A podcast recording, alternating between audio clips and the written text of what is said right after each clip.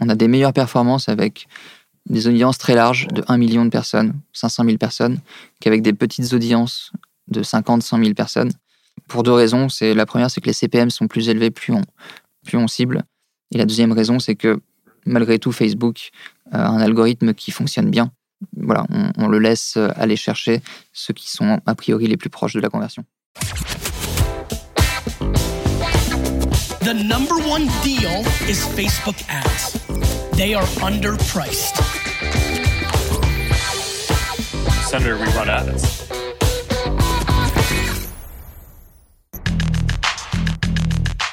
Bienvenue dans No Pay No Play, le podcast qui résume vite et bien tout ce que vous devez savoir si vous utilisez la publicité Facebook pour développer votre business. Je m'appelle Joseph Dogno du site neomedia.io et euh, tous les 15 jours, je vous retrouve pour décrypter pour vous la publicité Facebook, partager avec vous des bonnes pratiques, des conseils, des actualités et des interviews d'experts qui viennent eux aussi partager leur expérience des Facebook Ads. Si vous voulez être sûr de ne pas rater les prochains épisodes, je vous invite à vous abonner sur votre appli de podcast préféré ou à me suivre, à suivre No Pay No Play sur Spotify. Vous pouvez aussi vous abonner à ma newsletter, c'est gratuit, j'envoie deux mails par mois en moyenne et c'est sur neomedia.io slash newsletter. Dans cet épisode, je reçois un invité, Jean Abasque, qui est le Head of Growth de PixPay. PixPay, c'est une euh, société qui commercialise une carte de paiement pour les adolescents qui permet euh, aux adolescents et aux parents de mieux gérer les dépenses quotidiennes et l'argent de poche et plein d'autres fonctionnalités. Euh, Jean a une super expérience des Facebook Ads, il gère un gros budget, 50 000 euros par mois et dans cet épisode, il va nous partager plein de conseils, de bonnes pratiques et de super retours d'expérience. Je vous invite à rester jusqu'à l'interview. Mais avant ça, il y aura les questions des auditeurs. Aujourd'hui, je réponds à deux questions et pour commencer, l'actualité des Facebook Ads. Allez, c'est parti. Pour commencer, une petite mise à jour iOS 14.3 et une mauvaise nouvelle. On a appris la semaine dernière que pour les personnes qui auront choisi de ne pas être traquées par Facebook dans iOS 14.3, l'attribution sera limitée à un jour post-clic.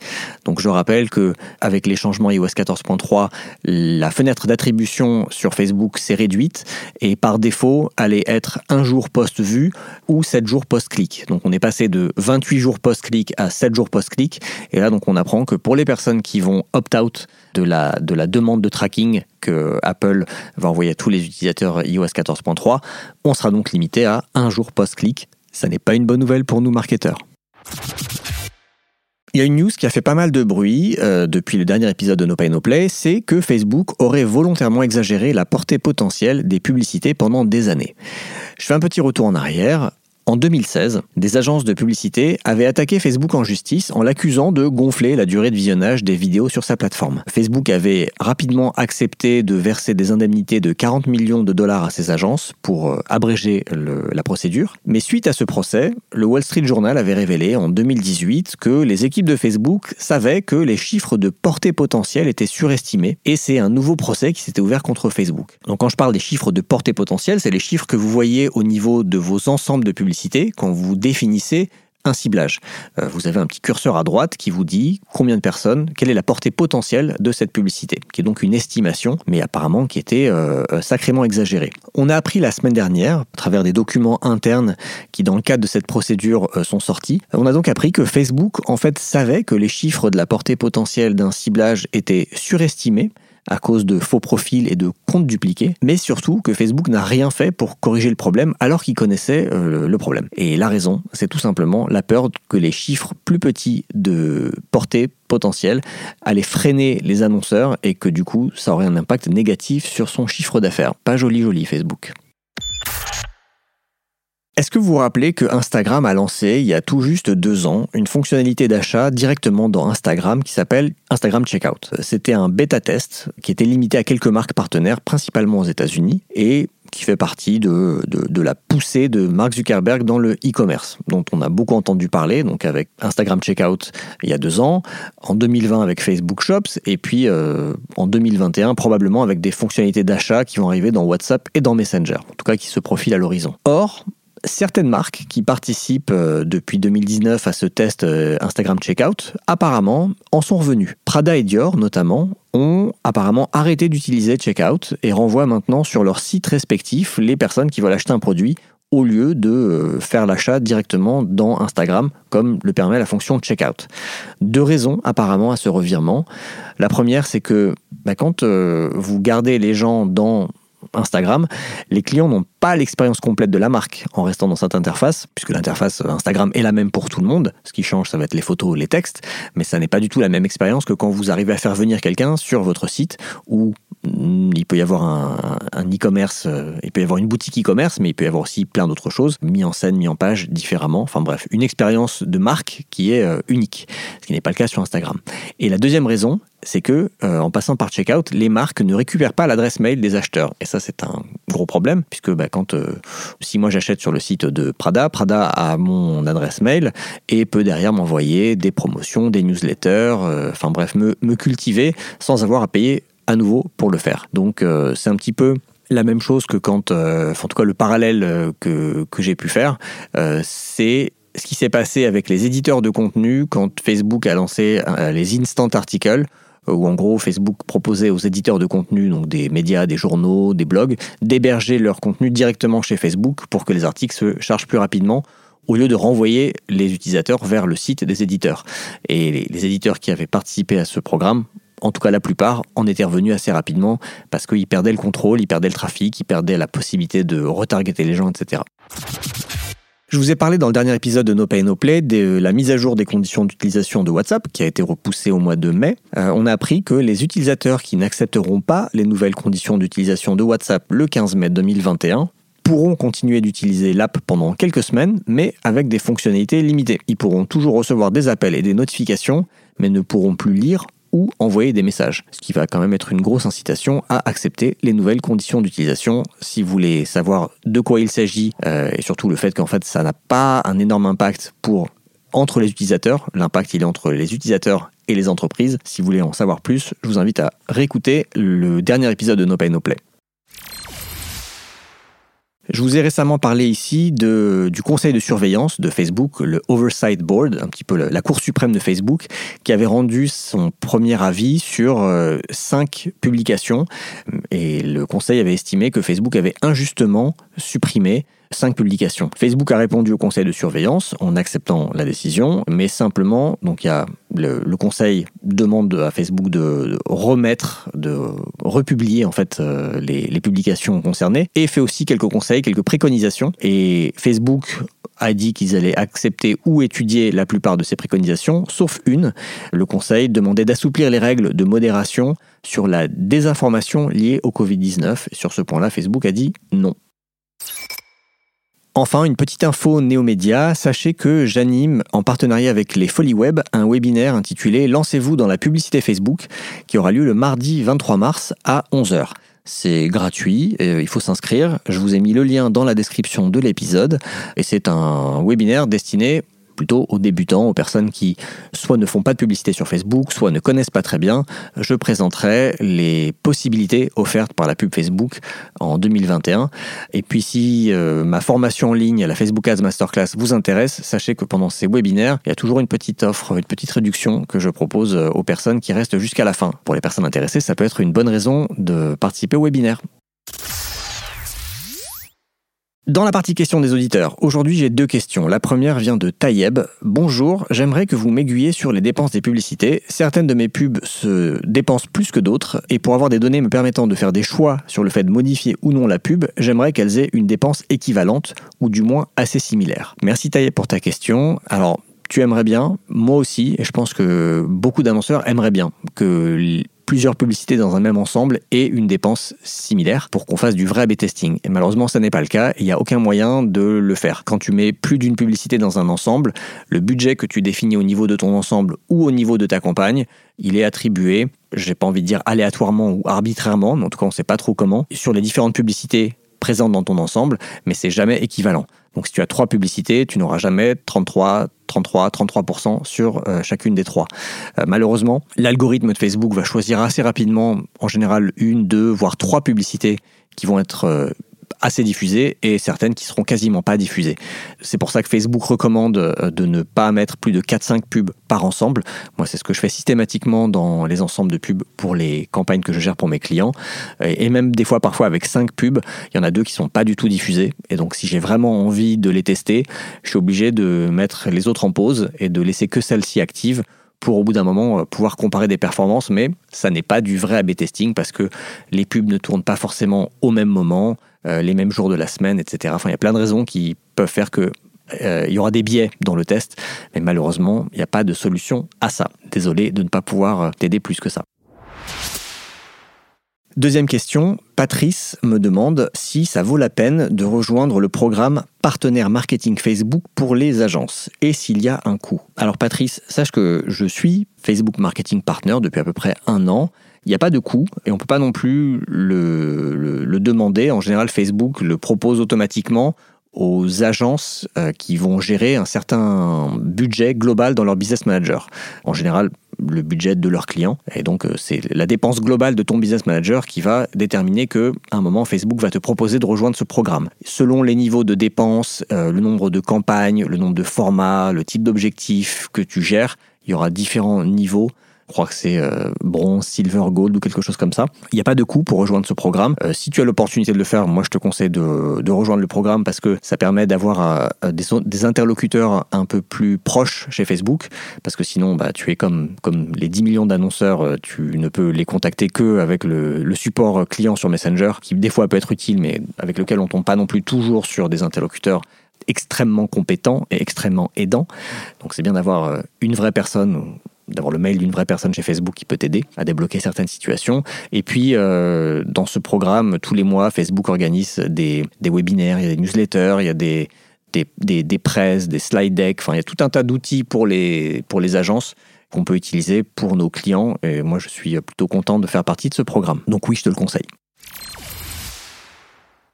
Si vous aussi vous avez euh, une question, n'hésitez pas à me la poser. Sachez que je vais bientôt faire, je pense, dans deux épisodes, un épisode FAQ parce que j'ai énormément de questions en retard. En fait, j'en reçois de plus en plus. Il y a une époque où certaines semaines je n'avais aucune question.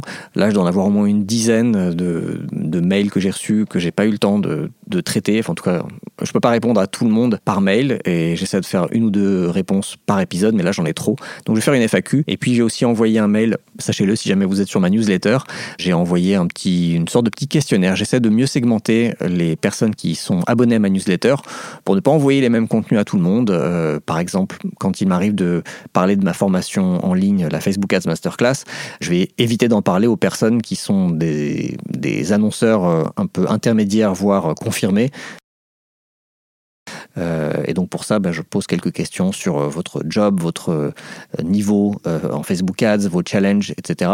Donc j'ai demandé aux personnes à qui j'ai envoyé ce, petit sondage de, de me répondre aussi si elles avaient des questions. Et du coup, j'ai reçu beaucoup, beaucoup de questions. Bref, tout ça pour dire qu'il y aura un épisode FAQ très bientôt. Donc allez-y, lâchez-vous, envoyez-moi vos questions. je ferai un épisode dédié pour ça. Aujourd'hui, j'ai un invité dans No Pay No Play. Je reçois Jean Abasque qui travaille pour Pixpay. Donc Pixpay qui est une société qui propose une carte de paiement pour les ados que les parents peuvent gérer avec leurs ados. Je suis très content de cette interview dans laquelle Jean partage vraiment beaucoup de choses, beaucoup de bonnes pratiques. On a notamment parlé du fait de, de, la, thématique du, de scaler un compte. J'aime pas cette, ce terme, mais j'ai toujours pas trouvé mieux en français. Comment faire pour amplifier la dépense d'un compte sur des campagnes qui marchent bien?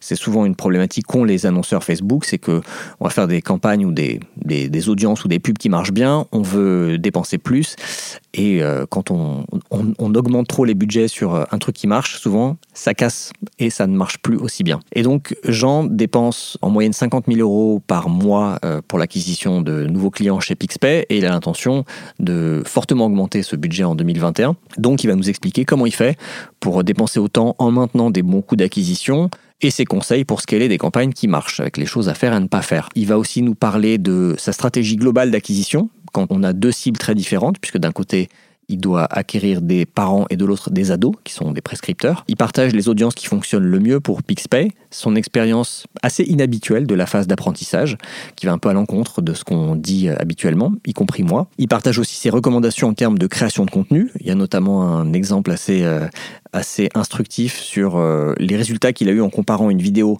très scénarisée et très produite avec une vidéo qui a été faite par un client PixPay euh, en filmant au téléphone. Il va aussi nous parler de l'importance de la preuve sociale sur une publicité euh, et puis plein d'autres choses, plein de bons conseils. Je vous invite vraiment à écouter cet épisode, euh, cette interview jusqu'au bout. Je pense que c'est une des plus intéressantes que j'ai faites à ce jour. Je vous dis bonne écoute. Bienvenue Jean dans No Pay No Play, merci d'avoir accepté mon invitation. Bah merci, euh, merci de m'avoir invité. Jean, pour les auditeurs qui ne connaissent pas, est-ce que tu peux commencer par te présenter et nous dire un peu ce qu'est PixPay, ce que tu fais là-bas? Ouais, alors euh, donc moi je, je m'appelle Jean et je suis, euh, je suis Head of Growth chez PixPay. J'y suis depuis un peu moins d'un an. Et donc PixPay c'est une carte de paiement pour les adolescents de 10 à 18 ans. Donc c'est une carte qui permet de payer partout dans le monde, qui a toutes les fonctionnalités d'une carte de paiement traditionnelle que les adultes peuvent avoir. Apple Pay, Google Pay, euh, sans contact, voilà, tout est, tout est, tout est disponible.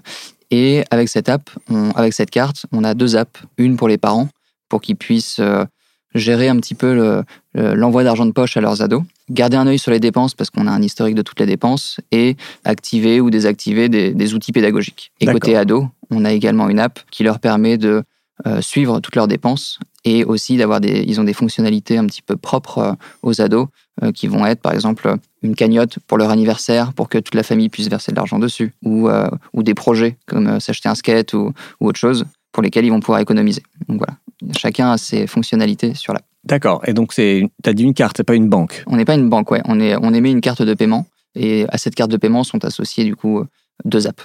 D'accord, et donc c'est après, enfin j'imagine qu'il faut connecter ça à son compte bancaire. euh, Exactement, du coup les, les parents peuvent envoyer de l'argent directement sur ce compte via leur euh, carte bleue ou via des virements directement depuis leur propre compte bancaire. D'accord, et donc toi tu es Head of Growth, donc euh, tu es là pour euh, ramener des clients. Exactement, c'est mon rôle. D'accord. Tu fais ça depuis combien de temps chez PixPay? Alors chez Pixpay, ça fait moins d'un an, Euh, ça fait dix mois exactement.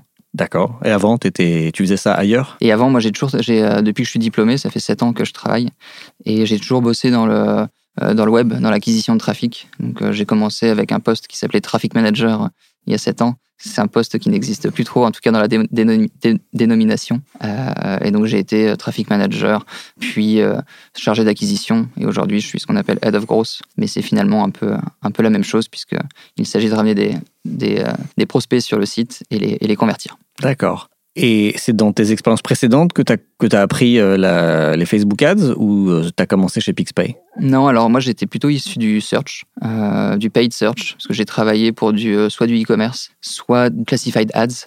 Et la majeure partie des budgets que j'ai dépensés, c'était sur du paid ads. J'ai fait un petit peu de, euh, de social ads, euh, mais très peu. Et finalement, chez Pixpay, c'est- ma première grosse, euh, mon premier gros challenge en, en social ads. D'accord.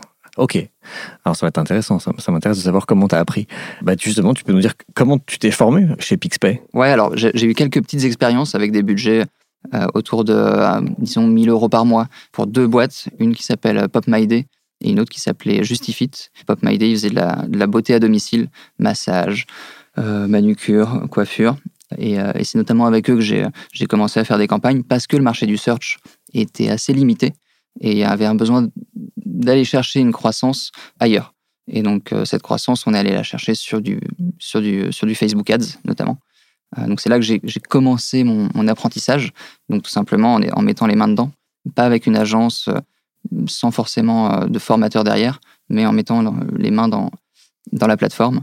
Et donc, depuis que je suis chez PixPay, on a une cadence d'acquisition qui est bien plus élevée. On dépense euh, plus de 50 000 euros par mois sur ce canal. Donc, ça va hyper vite pour apprendre. Parce que l'apprentissage se fait en fonction de ce qu'on dépense, tout simplement. Oui, c'est sûr. Puis tu as, intérêt à. Comment dire Tu as beaucoup de marge de manœuvre pour faire plein de choses quand tu as des gros budgets et tu as aussi euh, intérêt à réagir très vite euh, et à tester plein de choses rapidement et à avoir des learnings vite quand tu gères des budgets comme ça. C'est ça, ouais, c'est ça. Ouais. Une cadence dure à peu près. En gros, ce qui, ce qui, ce qui est bien avec le search, c'est que ce qu'on fait généralement, on le, on capitalise dessus pendant plusieurs mois, voire plusieurs années parfois. Sur le social, on est quand même sur des cadences qui sont bien plus rapides. Et ce qu'on va faire euh, va durer deux semaines, trois semaines, un mois grand max, en fonction des budgets qu'on va dépenser. Et donc on est sans arrêt en train de répéter, euh, en train d'essayer de corriger les erreurs qu'on a fait sur les campagnes précédentes. Et on remet tout en question très régulièrement. Et donc c'est ce qui permet aussi d'aller vite dans l'apprentissage. Moi, en tant que, en tant que grosse manager, j'apprends euh, à chaque, tous les mois, j'apprends des nouvelles choses Ouais. en testant. Et alors, tu peux nous dire un peu plus en détail ce que tu fais, enfin, comment dire, pas ce que tu fais, je pense qu'on l'a bien compris, mais quelle est ta stratégie d'acquisition euh, sur, euh, sur Facebook Ads pour PixPay? Ouais. Alors la, la raison pour laquelle on est allé sur Facebook à la base avec PixPay, c'est euh, que le marché du search, il est très peu développé. On est sur un marché qui est, qui est à évangéliser. On doit l'éduquer, ce marché-là. Donc euh, très peu de search. Donc obligation d'aller sur un canal où on prend la parole pour, euh, pour montrer ce qu'on fait. Et donc euh, la première, le premier postulat en fait a été que notre cible principale était les parents. Et donc un parent d'ado, ça a généralement entre 35 et 60 ans. Et le seul canal qui nous permettait de targeter de manière suffisamment précise les parents, c'était Facebook. Donc on s'est dit, canal évident, on y va. Et donc euh, Facebook d'abord, euh, sur les parents. Ensuite, on s'est rendu compte que si on, si on ne targetait que les parents, le marché allait être limité. Aujourd'hui, les parents, c'est à peu près euh, entre 35 et 60 ans, c'est environ 20 millions de Français. Et on Ce qui est quand même pas mal. ce qui est une grosse cible, ouais. Ce qui est une, une grosse cible. Mais on a voulu challenger l'acquisition qu'on faisait directement auprès des parents pour qu'ils achètent une carte à leur adolescent en targetant directement les adolescents pour voir quels pouvaient être les coûts d'acquisition euh, sur, euh, sur cette cible-là et, et quelle pouvait être le- la capacité d'un adolescent derrière à aller convaincre lui-même son parent pour euh, acheter la carte. Et, euh, Et alors, résultat faire des offrir. courses? Alors, résultat des courses, on pensait qu'une acquisition avec un funnel de conversion court, donc côté parent, j'emmène le parent sur le site, il fait son onboarding, il achète la carte. On pensait que ça allait être beaucoup plus simple et donc qu'on allait avoir des coûts d'acquisition plus faibles sur cette cible. Finalement, on s'est rendu compte que faire venir les adolescents sur notre site pour leur faire télécharger l'app et demander à leurs parents du coup de leur commander vraiment la carte pour la recevoir, euh, on s'est rendu compte que c'est on avait des coûts d'acquisition qui sont meilleurs sur cette cible-là. Et la raison principale, c'est que les adolescents sont très peu ciblés par les annonceurs. Donc, il y a une concurrence qui est plus faible. Et donc, des CPM, des coûts de diffusion sur la cible euh, inférieure à 18 ans qui sont 10 fois plus faibles que sur les parents. D'accord. Donc, les 13-17 ans, ça représente combien de personnes? 13-17 ans, on est en- environ entre 5 et, entre 5 et 8 millions euh, d'adolescents en France qui ont entre, entre 13 et 17 ans. D'accord. Chiffre donné, enfin c'est Facebook du coup, euh, chiffre qu'on peut avoir dans Facebook. Oui, la portée potentielle. euh, Exactement. Ok. Une fois que les gens viennent sur le site, donc euh, si c'est les parents, ils- tu leur proposes directement de commander la carte. Si c'est les enfants, tu les pousses plutôt vers le téléchargement de l'app? Exactement. Donc un, ado, il va aller sur un. Nous, on un onboarding web parce que faire télécharger une app de prime abord, on a fait des tests et c'était, on, avait trop de déperdition. Pourquoi télécharger une app? Je sais même pas encore pourquoi je vais en avoir besoin. Donc on, on redirige plutôt nos adolescents vers une landing page qui va ensuite sur un onboarding où on capte la création de compte et les informations de l'adolescent pour ensuite lui faire télécharger l'app D'accord. une fois qu'il a un peu saisi ce qu'on faisait, pourquoi est-ce qu'on allait être hyper utile pour qu'il puisse, d'une, se faire de l'argent et deux, dépenser son argent? On lui fait télécharger l'app à ce moment-là et c'est dans l'app qu'on lui demande les coordonnées de son parent, une fois qu'il est suffisamment engagé avec nous, pour, euh, pour qu'ensuite, nous, via des automations d'email, de SMS, on aille euh, hooker le parent pour lui, euh, pour lui présenter de nouveau PixPay et le convertir. D'accord. En termes de volume, tu as beaucoup plus de gens à aller chercher du côté parent, mais ça coûte moins cher du côté ado. Aujourd'hui, c'est quoi à peu près la répartition de ton budget? Tu dis que tu dépenses à peu près 50 000 euros par mois en moyenne. Combien chez les parents, combien chez les ados Ouais, ça va être dix fois moins chez les ados. Parce qu'il y a deux mécaniques. Il y a le fait que ce soit euh, dix fois moins cher et aussi que la cible est plus petite. Mhm. Donc on est, euh, on est entre, entre 10, en gros pour, euh, pour 50 000 euros de budget côté parents, on va dépenser euh, 2500 euros, 5000 euros sur les ados. D'accord. Et alors, euh, est-ce qu'on peut rentrer encore plus dans le détail? Est-ce que tu peux dire, quel, en gros, c'est quoi ta structure de compte? Euh, Est-ce que tu as des... Est-ce que tu as un compte parent, un compte ado? Est-ce que tout se fait dans le même compte? Est-ce que tu as des campagnes dédiées parents, des campagnes dédiées ados et des campagnes de conversion, campagnes de... Voilà, moi j'aime bien connaître vraiment le détail de, de tout Ouais, alors le, compte, il est structuré. On a un seul compte pour les parents et pour les ados. parce que la facturation, en gros, euh, il n'y avait pas forcément d'intérêt pour nous, ni, côté facturation, euh, ni côté reporting, de trop les séparer. Donc tout est dans le même compte. On a des campagnes par an et des campagnes ados euh, séparées, parce que les objectifs de conversion liés à ces campagnes ne sont pas les mêmes. Donc euh, on, on a splitté les deux, euh, les deux campagnes. Et à l'intérieur des campagnes, si je prends une campagne par an, euh, les ad sets vont être segmentés en fonction de l'audience. Euh, chaque audience va avoir un ad set et à l'intérieur de ça, on met nos, on met nos créas. D'accord. Voilà. Et les conversions, du coup, on met toutes les conversions de notre parcours, euh, du début à la fin, et on en utilise une qui est euh, euh, la commande pour le parent, par exemple, et l'inscription de l'ado euh, pour nos campagnes ados. L'inscription de l'ado, c'est-à-dire sur la landing page, quand il, en gros, quand il met son adresse mail euh, et qu'il commence l'on- l'onboarding. Quand il, ouais, quand il a, en fait, euh, euh, quand il a fini son onboarding à lui, quand il a, quand il a donné toutes ses informations, euh, on déclenche un événement, euh, événement qui, euh, qui, qui joue le rôle de conversion dans, dans, nos, dans notre compte Facebook. D'accord. Donc c'est ça les événements pour lesquels tu optimises. Côté parent, c'est le la commande de la carte et côté Exactement. ado, c'est l'inscription. C'est ça. D'accord. Oui, parce que j'imagine, on pourrait se dire, euh, l'idéal ce serait d'optimiser pour l'événement vraiment final, mais c'est peut-être un peu trop loin dans le dans le tunnel et peut-être même pas vraiment traquable maintenant avec les les, C'est ouais, fenêtres, c'est tout simplement pas, pas traquable Mm. parce qu'il y a, il y a un délai de, de toute façon qui peut être très long et surtout que c'est pas la même personne, euh, c'est pas le même device. On est vraiment, euh, on n'est même pas en train de réconcilier une personne sur plusieurs devices. On, là, on réconcilie une famille, euh, chose qui est quasi impossible. Ouais. Nous, on le, on le fait en, dans notre dans notre BI interne parce qu'on est capable avec les numéros de téléphone de matcher qui est l'enfant de qui, qui est le parent de qui. Mais sur, un, sur Facebook, impossible pour nous de, d'optimiser nos campagnes ados sur de la commande de carte du parent qui est faite euh, dans un environnement euh, totalement différent, à un moment différent. D'accord. Donc toi, tu fais que des campagnes de conversion ou tu as des campagnes aussi de trafic ou de notoriété ou de ou d'install? On a, fait, on a fait plein de tests. On a fait plein de tests. euh, On a tout testé. euh, Install, trafic sur nos landings, vue de vidéo, conversion.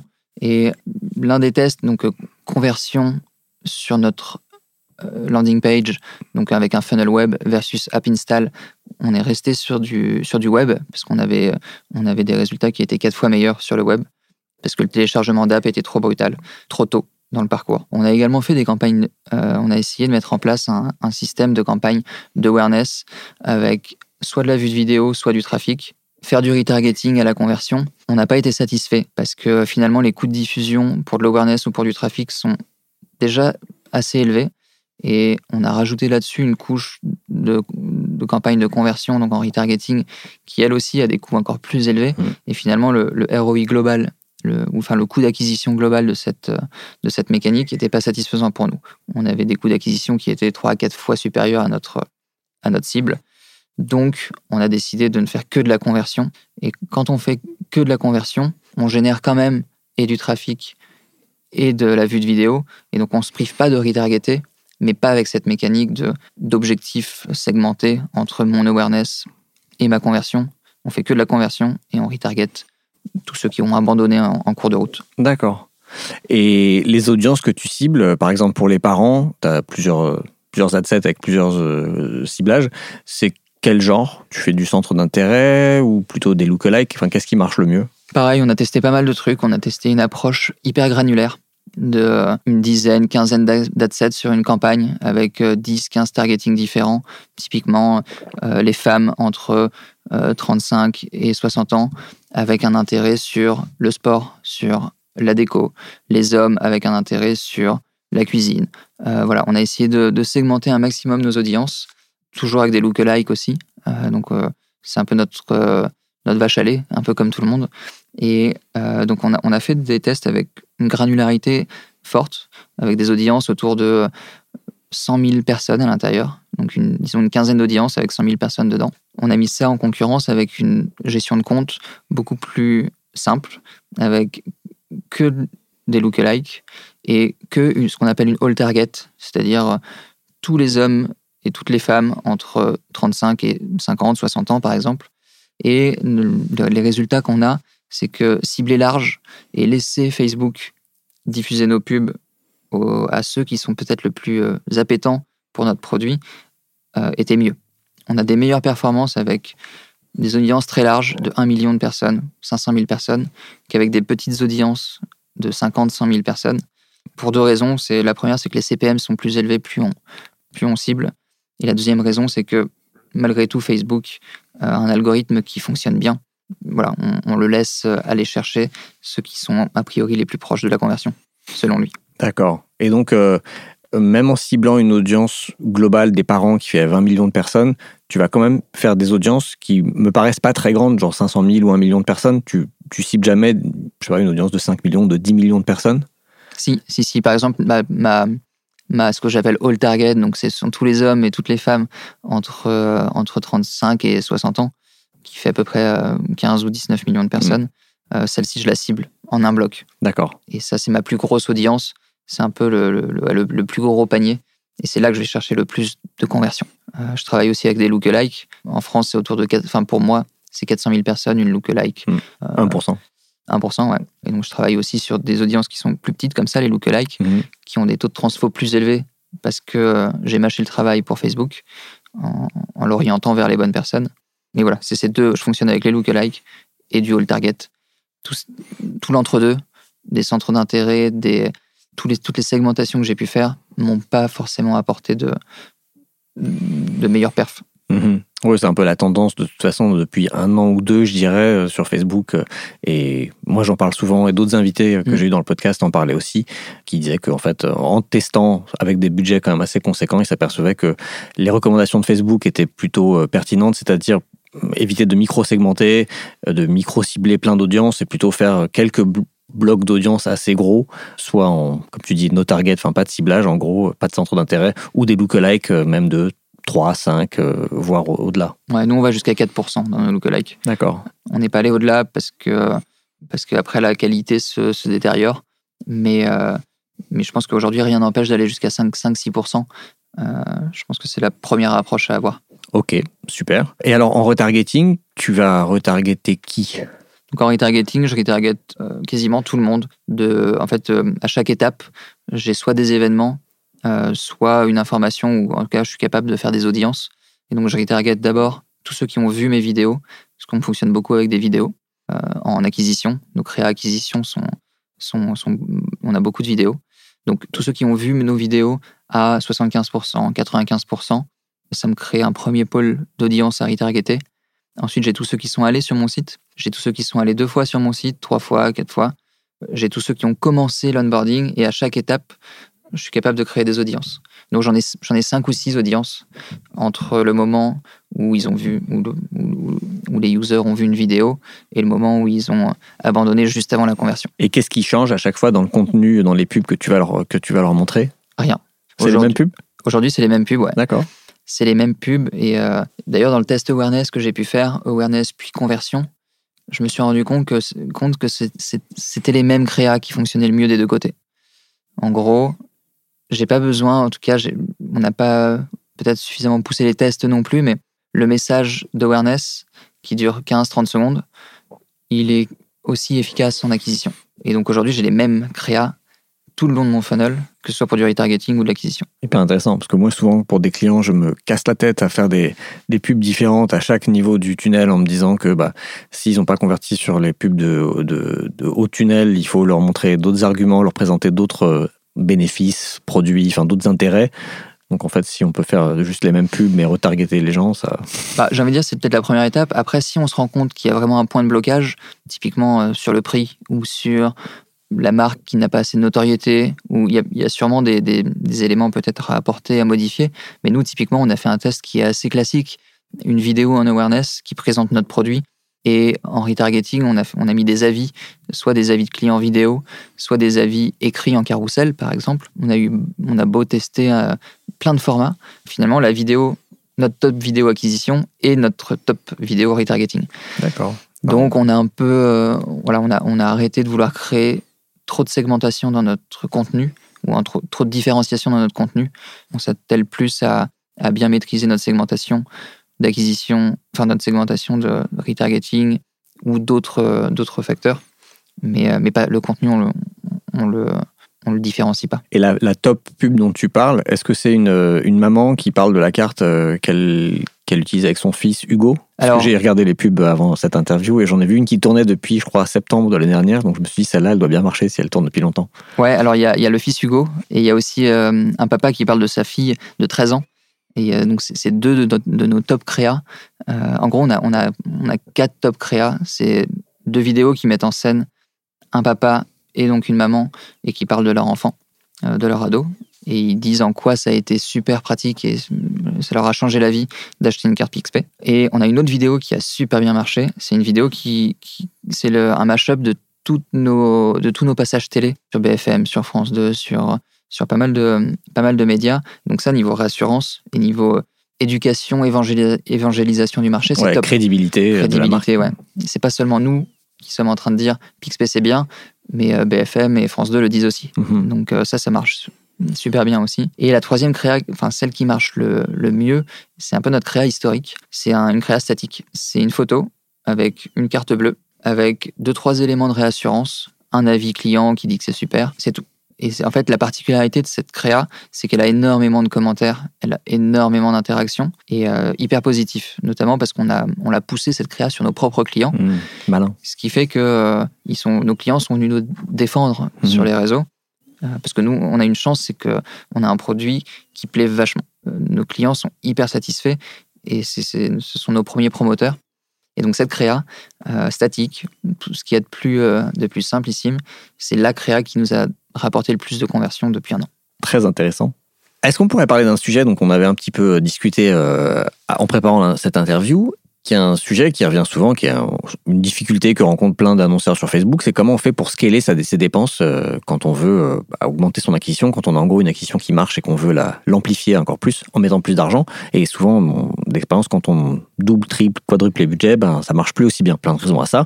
Mais du coup, toi, tu m'as envoyé un très joli graphe euh, qui montrait la dépense Facebook avant ton arrivée, pendant depuis ta arrivée et les projections pour 2021, et ça augmente beaucoup. Donc, comment est-ce que tu fais, toi, pour augmenter tes budgets? D'abord, peut-être, on peut commencer par combien de Pixpay dépensé en pub Facebook quand tu es arrivé dans la boîte il y a un petit peu moins d'un an? Combien tu dépenses aujourd'hui? Et si tu as l'ambition de quasiment doubler les budgets euh, en 2021, comment tu comptes t'y prendre? Mm. Alors moi, moi, je suis arrivé juste après le confinement. Donc euh, déjà, les, les rythmes de dépenses étaient, étaient assez faibles parce qu'on a, on a, fait, euh, on a, on a coupé les dépenses pendant le premier confinement. Euh, et la boîte a été créée fin 2000, enfin en tout cas le, le, le, produit a été lancé fin 2019. Donc en fait, euh, je suis arrivé au tout début et donc les, les budgets étaient relativement faibles. On dépensait entre, entre 0 et, disons 20-25 000 euros par mois. Ensuite, donc moi je suis arrivé en mai et, notre, sais- notre saisonnalité la plus forte, elle, se situe autour de l'été. Donc on a surfé sur deux choses pour augmenter les budgets. On a surfé sur la saisonnalité naturelle qui fait que notre produit était beaucoup plus pertinent en août. Euh, donc on avait des meilleurs taux de transfo. Donc on a pu naturellement augmenter les budgets assez, assez rapidement. Et donc on est passé sur un budget qui est quasiment celui, de, celui actuel, autour de 50, euh, 50 000 euros. En 2021, l'objectif c'est d'aller doubler, doubler ce budget. Et donc, comment est-ce qu'on fait? Bah, La première approche, première approche, ça a été de segmenter. Parce que pour scaler, on a besoin de faire plein de petits paquets d'audience, par exemple, et identifier une qui marche et augmenter le budget sur ce qui marche, euh, refaire des petits tests, retrouver des niches et augmenter le budget comme ça. Mais on s'est rendu compte que ça marchait pas. Ou en tout cas, on a, voilà, on, on n'a pas eu des résultats suffisamment satisfaisants pour se dire, OK, en 2021, on va faire plein de petites audiences et on va les ajouter les unes aux autres pour, pour augmenter nos volumes de dépenses. Donc on s'est dit, on arrête ça et on fait une seule grosse audience ou deux euh, avec nos lookalikes et le whole target. Et pour scaler sur finalement trois audiences, euh, on a besoin de contenu, de contenu très régulièrement. Et donc ce qu'on fait, c'est que on se laisse porter par la saisonnalité toujours. Et donc en fonction des taux de transfo, des taux de conversion qu'on observe, on est hyper réactif sur euh, l'augmentation ou la diminution des budgets. Et le rythme de la cadence avec laquelle on change nos créas nous permettent de sans arrêt renouveler euh, l'intérêt, renouveler la diffusion. Donc Facebook nous diffuse plus, les CTR sont plus élevés, les taux de conversion sont plus élevés. À chaque fois qu'on relance une nouvelle vidéo, une nouvelle créa, voilà, on recommence un nouveau cycle de diffusion, intérêt et conversion. Et c'est comme ça qu'on arrive aujourd'hui, en tout cas, c'est comme ça qu'on arrive à maintenir des dépenses et à les augmenter si on sent qu'on a une super créa ou que c'est une super saisonnalité. euh, on, va aller, euh, on va aller mettre le paquet euh, parce qu'on le voit en quelques jours. Et s'il y a une créa qui marche vachement bien, on augmente les budgets en fonction de la réaction. Et quand tu augmentes le budget, tu as une méthode particulière pour l'augmenter sans, sans, sans tout casser? Du coup, pour augmenter les budgets, on est au niveau campagne. Donc, on n'est pas au niveau ad set. Donc, les budgets sont euh, paramétrés au niveau campagne. Derrière, c'est Facebook qui distribue le budget comme il le souhaite au niveau des ad sets. De temps en temps, on s'autorise un max de Mhm. dépenses, notamment sur le all target. Parfois, on a envie de privilégier nos, nos lookalikes ou on s'autorise ce genre de, ce genre de, modifi- de paramètres. Et sinon, il y a, il y a plusieurs écoles sur l'augmentation en, en valeur du budget. Ça peut être, enfin, il y en a, il y en a qui augmentent que de 20% tous les X temps ou tous les X cycles. C'est un peu ce que Facebook recommande. Euh, Oui, euh, nous, on, on l'applique euh, la majeure partie du temps, mais on s'interdit pas euh, sur, imaginons que je renouvelle mes lookalikes, que j'ai une nouvelle créa, je m'interdis pas de faire un x2 ou un x3 en fonction de la saisonnalité. Et typiquement, ça a été le cas à Noël. Noël, c'est une période pendant laquelle, pendant 17, 18, 20 jours, c'est c'est tout feu, tout flamme. Le 20 décembre, le, le marché s'arrête, tout le monde s'arrête et tout le monde pense à autre chose. Donc typiquement, euh, le 20 décembre, on a divisé par deux nos budgets euh, sans se soucier des limites de plus, plus ou moins 20%. Et quand tu augmentes, euh, quand tu fais euh, plus 50% au x2 sur, sur un budget de campagne, ça ne réinitialise pas la phase d'apprentissage et ça ne, en gros, tu, ça, ça ne détériore pas tes perfs? Alors la phase d'apprentissage, moi j'ai un, je lui fais pas entièrement confiance, en tout cas dans la gestion que j'ai aujourd'hui de mes campagnes, parce que ma durée d'apprentissage, en fait, elle dépend beaucoup de la taille de mon audience et du nombre de conversions que je génère. Et c'est aussi pour ça qu'on a fait des plus grosses audiences, parce que ça nous permettait d'atteindre aussi une phase d'apprentissage.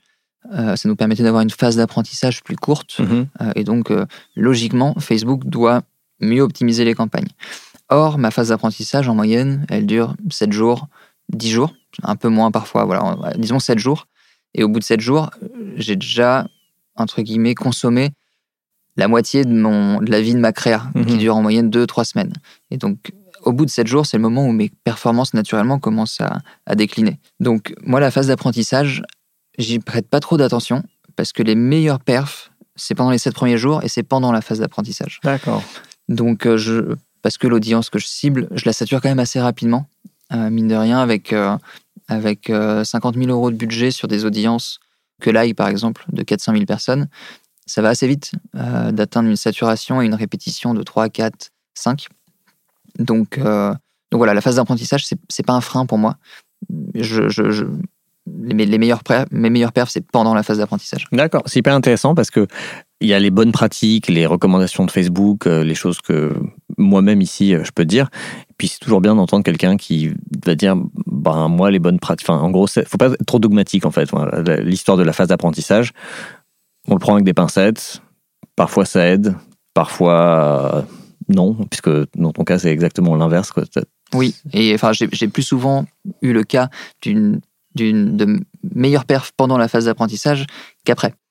Euh, si, si je dis si je décortique semaine euh, semaine après semaine, euh, j'ai voilà, j'ai des meilleures perfs pendant. Marrant, ce qui va à l'opposé de la théorie de la phase d'apprentissage. Oui. Ok. Et j'allais te poser la question de comment est-ce que tu fais pour éviter de saturer tes audiences trop vite? Mais donc tu m'as un peu répondu, c'est que tu renouvelles les créas euh, hyper vite, j'ai l'impression. Ouais, il y a deux choses. Bah, je renouvelle les créas hyper vite et je renouvelle aussi mes, euh, mes lookalikes.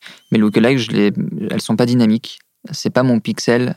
Euh, enfin, c'est pas mon pixel de conversion qui nourrit ma lookalike. Euh, on fait des lookalikes manuels. Euh, avec notre base de clients, on a suffisamment de clients pour pouvoir euh, en identifier certains, les meilleurs, les uploader dans Facebook. Et on est vachement manuel là-dessus parce que notre base de clients évolue. On est encore tout jeune, donc euh, elle évolue vachement. Et donc les lookalikes qui sont issus de nos clients, elles, varient aussi beaucoup. Et par exemple, entre la lookalike de nos meilleurs clients du mois d'août dernier et la lookalike du mois de janvier euh, 2021, on va avoir seulement 30% d'o- d'overlap entre les deux. Donc moi, c'est une manière aussi d'aller chercher des nouvelles personnes, euh, de changer mes lookalikes et je change même les critères de mes, euh, de mes, de mes sources de, Mm. de lookalike. Ça, c'est toi qui segmentes dans ta base CRM euh, en fonction, j'imagine, des comportements de Ouais. l'utilisation. Parfois, je prends que les femmes, que les hommes. Parfois, je prends ceux qui ont le, envoyé le plus d'argent à leur ado. Parfois, je prends les parents des ados qui ont dépensé le plus avec leur carte. Voilà, je varie les, je varie les méthodes de création de lookalike pour avoir euh, des lookalikes qui, qui changent aussi. Ok, hyper intéressant. Tu vas ajouter quelque chose par rapport à cette notion de... Enfin, cette question de comment on fait pour scaler euh, la dépense sur un compte Ou est-ce que tu nous as tout dit? Ouais, je pense qu'on est, euh, je pense qu'on est, euh, on est clair sur un peu ce qu'on fait nous en tout cas. Ok. En termes de créa, donc tu as dit que tu as parlé de quelques créas qui marchaient bien. C'est quoi ton process justement créatif C'est des idées qui viennent de toi Il y a une équipe créa en interne qui, qui te propose des choses Comment ça marche? Ouais, alors on a une équipe, on a une équipe brand chez Pixpay. On a la chance d'avoir quand même pas mal de monde pour réfléchir euh, au concept créatif. On a une designeuse aussi en interne qui peut nous produire des contenus statiques et on bosse avec des agences pour euh, créer du contenu vidéo notamment. Et, euh, et donc le process créatif, c'est on part un petit peu du besoin en nombre de créas. Par exemple, sur un an, je vais avoir besoin de 100 créas et on va faire des scénarios pour chacune de ces créas. Et donc, aujourd'hui, on en est au point où on, on génère par exemple 10, 20, 30 scénarios pour des créas un peu différentes qu'on veut tester. On les fait produire et on les teste en live sur euh, Facebook. Et de plus, euh, plus, le, plus les tests avancent et plus on affine vraiment les messages qu'on veut passer et on affine aussi les best practices à l'intérieur des, à l'intérieur des créas qui marchent le mieux. Ok. Dans les choses qui marchent très bien, tu nous as dit que c'était des vidéos témoignages notamment. Ce qui marche le mieux, c'est d'avoir un parent et un ado dans la vidéo.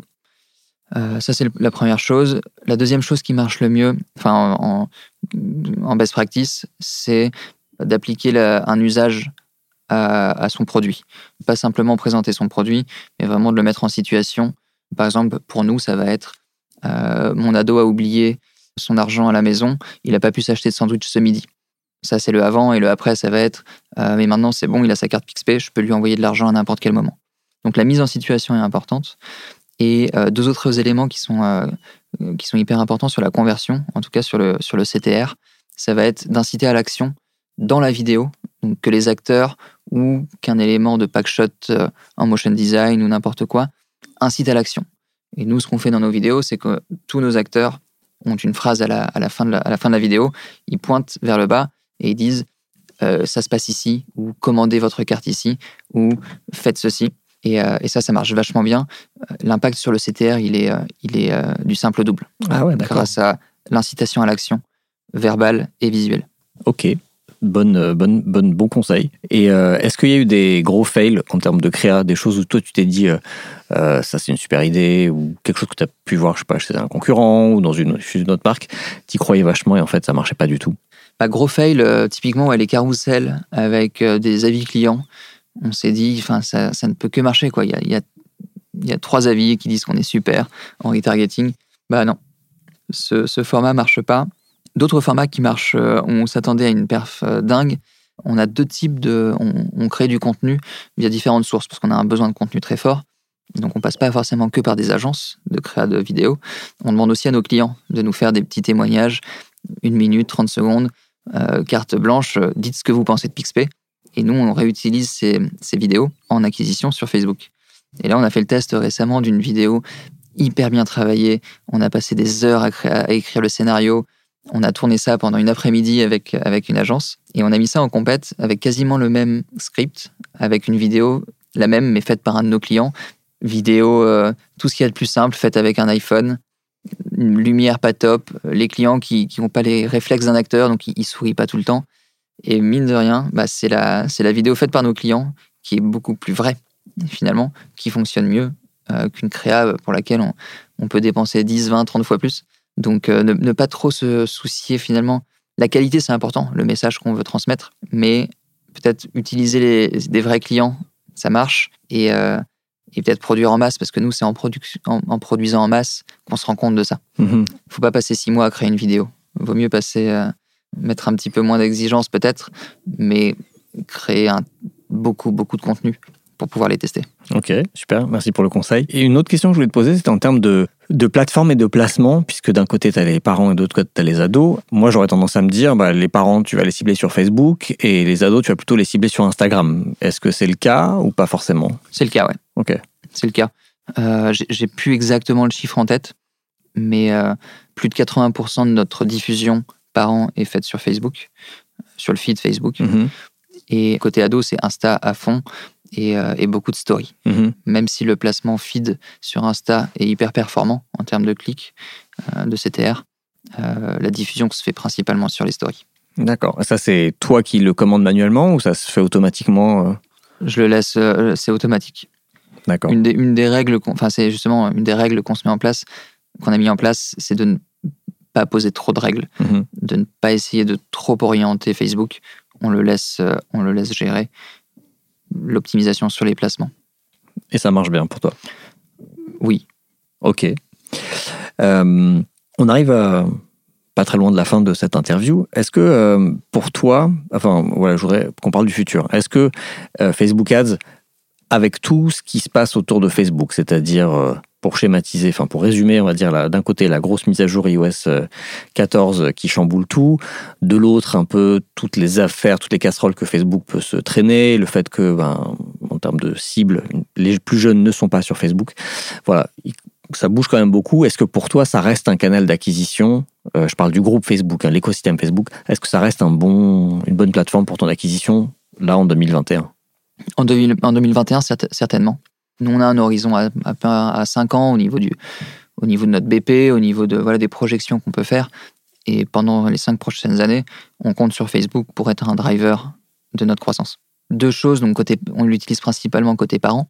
Et donc côté parents, il y a a pas forcément une diminution de l'usage, ou en tout cas nous on le ressent pas. Ça fait qu'un an, un an et demi qu'on est hyper actif sur Facebook, mais pour l'instant on ressent pas de, de baisse de reach ou de voilà. C'est euh, Facebook, je pense, va rester notre euh, notre canal d'acquisition parent euh, principal. Et euh, côté ado, Instagram reste utilisé, mais il y a aussi d'autres plateformes comme Snapchat ou TikTok qui sont hyper intéressantes pour nous. Sur Snapchat et TikTok, c'est là où nous, on a les, taux- les coûts de diffusion les plus faibles et donc les performances les plus les, les meilleures performances. Et sinon, sur Facebook, la manière dont je le vois, c'est un peu comme AdWords, enfin Google AdWords il y a quelques années. Euh, il y avait beaucoup de choses qui étaient faites manuellement, euh, notamment l'optimisation des enchères. Aujourd'hui, tout est, tout est au- automatique. Euh, Facebook, je le vois devenir de plus en plus automatique aussi, ou en tout cas automatisé, avec beaucoup moins d'intervention du, du marketing manager ou du, enfin, de la personne qui s'occupe du marketing pour avoir quelque chose quasiment en autopilote dans lequel on viendrait renouveler nos, nos créas mm, de manière régulière. Pour moi, le sujet, il, il va être là dans les prochaines années. Mhm. J'avais fait tout un épisode là-dessus. euh, Je mettrai le lien dans la description de l'épisode sur justement le, le- le fait que Facebook va vers plus d'automatisation, plus d'IA, plus de machine learning et que notre rôle euh, de marketing manager, comme tu dis, c'est plus euh, sur la strat, sur le, la créa, le contenu, que sur le bidouillage des enchères ou, des, ou, les, ou le micro-ciblage, par exemple, comme ça a pu être le cas il y a quelques années. Exactement. Bah, moi, mes trois gros projets 2021, enfin en tout cas pour le début d'année, c'est mes, mes contenus, ma landing page et mon funnel d'onboarding. Ce qui est à l'intérieur de Facebook, c'est pas un sujet pour moi. Mhm. Euh, c'est tout ce qui est à l'extérieur. Qui j'essaye d'améliorer euh, le- la créa avant et le, et le funnel ensuite. Est-ce que tu as un conseil euh, à donner à quelqu'un qui démarre ou qui voudrait se lancer dans la pub Facebook? Bah, moi qui ai démarré il y a pas trop longtemps, c'est euh, peut-être de, de- de ne pas rester immobile en fait. Il faut pas sur Facebook, c'est un canal, euh, c'est un un canal d'acquisition sur lequel si on a des mauvaises performances, ça va pas se régler tout seul. Euh, donc c'est un canal sur lequel il faut sans arrêt bouger, tester, modifier, changer de méthode d'optimisation des budgets, passer sur de l'adset, pas de la campagne, tester les placements, tester les créas. Voilà, il faut sans arrêt tester, ne pas avoir peur de tout casser, tout recommencer, parce que nous, ça fait un an qu'on bosse dessus et on est encore en train de tout casser, quoi. Tous les, toutes les, tous les mois, on, re- on répète, on recommence. Donc c'est ça, moi, mon conseil, c'est ne pas avoir peur de, de se tromper. Le vrai test and learn. Pour le coup, j'ai jamais autant testé que sur Facebook. Ok. Dernière question. Est-ce que tu écoutes des podcasts? Est-ce que tu aurais trois euh, recommandations ou plus euh, Enfin, mais trois, ce serait déjà bien, de podcasts euh, pour, pour mes auditeurs, mes auditrices? Ouais, donc il y en a deux, il y en a deux que j'ai écouté. Et euh, donc le premier, c'est Grossmaker, qui m'a pas mal inspiré, notamment sur, euh, sur ma prise de poste chez Pixpay. Euh, j'ai- écouté pas mal de choses sur le Facebook Ads. Et euh, celui de Germinal qui s'appelle Conquête, qui est plus récent, mais tout aussi intéressant. Dans lequel tu as été invité, je crois. Exactement, il y a quelques, il y a quelques semaines. Ok, Bah, je mettrai le lien pareil dans la description. Où est-ce qu'on renvoie les gens qui voudraient peut-être te contacter ou je sais pas si vous recrutez, si vous avez des besoins de stagiaires, de collaborateurs euh, chez Pixpay? Ouais, bah, ils peuvent m'ajouter sur LinkedIn, c'est euh, Jean Abasque. Ils vont me trouver. euh, je travaille chez Pixpay, du coup. Très bien, Bah, je mettrai le lien de, de ton profil LinkedIn. Merci beaucoup Jean, Euh, c'était super, tu as partagé plein de bons conseils, euh, de bonnes pratiques, de choses un peu euh, à- qui vont en contre-pied un peu de ce qu'on a l'habitude d'entendre, donc c'est hyper intéressant. Merci beaucoup pour ton temps, Merci de m'avoir invité. à bientôt. Salut. Voilà, j'espère que cette interview euh, vous a plu et que vous avez appris plein de choses. En tout cas, moi, j'en ai appris plein. Si cet épisode vous a plu, n'hésitez pas à le partager sur euh, LinkedIn ou sur Twitter. Vous pouvez aussi aller mettre des étoiles sur iTunes ou Apple Podcast. Ça m'aide toujours à remonter un petit peu dans les classements et à donner plus de visibilité à No Pay No Play. Et puis, euh, vous pouvez m'envoyer un message sur mon site neomedia.io slash contact, sur LinkedIn, sur Twitter, sur ma page Facebook. Bref, vous avez tous les liens pour me contacter dans la description de l'épisode. J'adore échanger avec, euh, avec les auditeurs et les auditrices de No Pay No Play. Donc euh, n'hésitez pas à m'envoyer un petit message, ça me fait très plaisir. Je vous dis à dans 15 jours pour un épisode spécial, puisque ce sera le 50e épisode de No Pay No Play. Ciao The number one deal is Facebook ads. They are underpriced.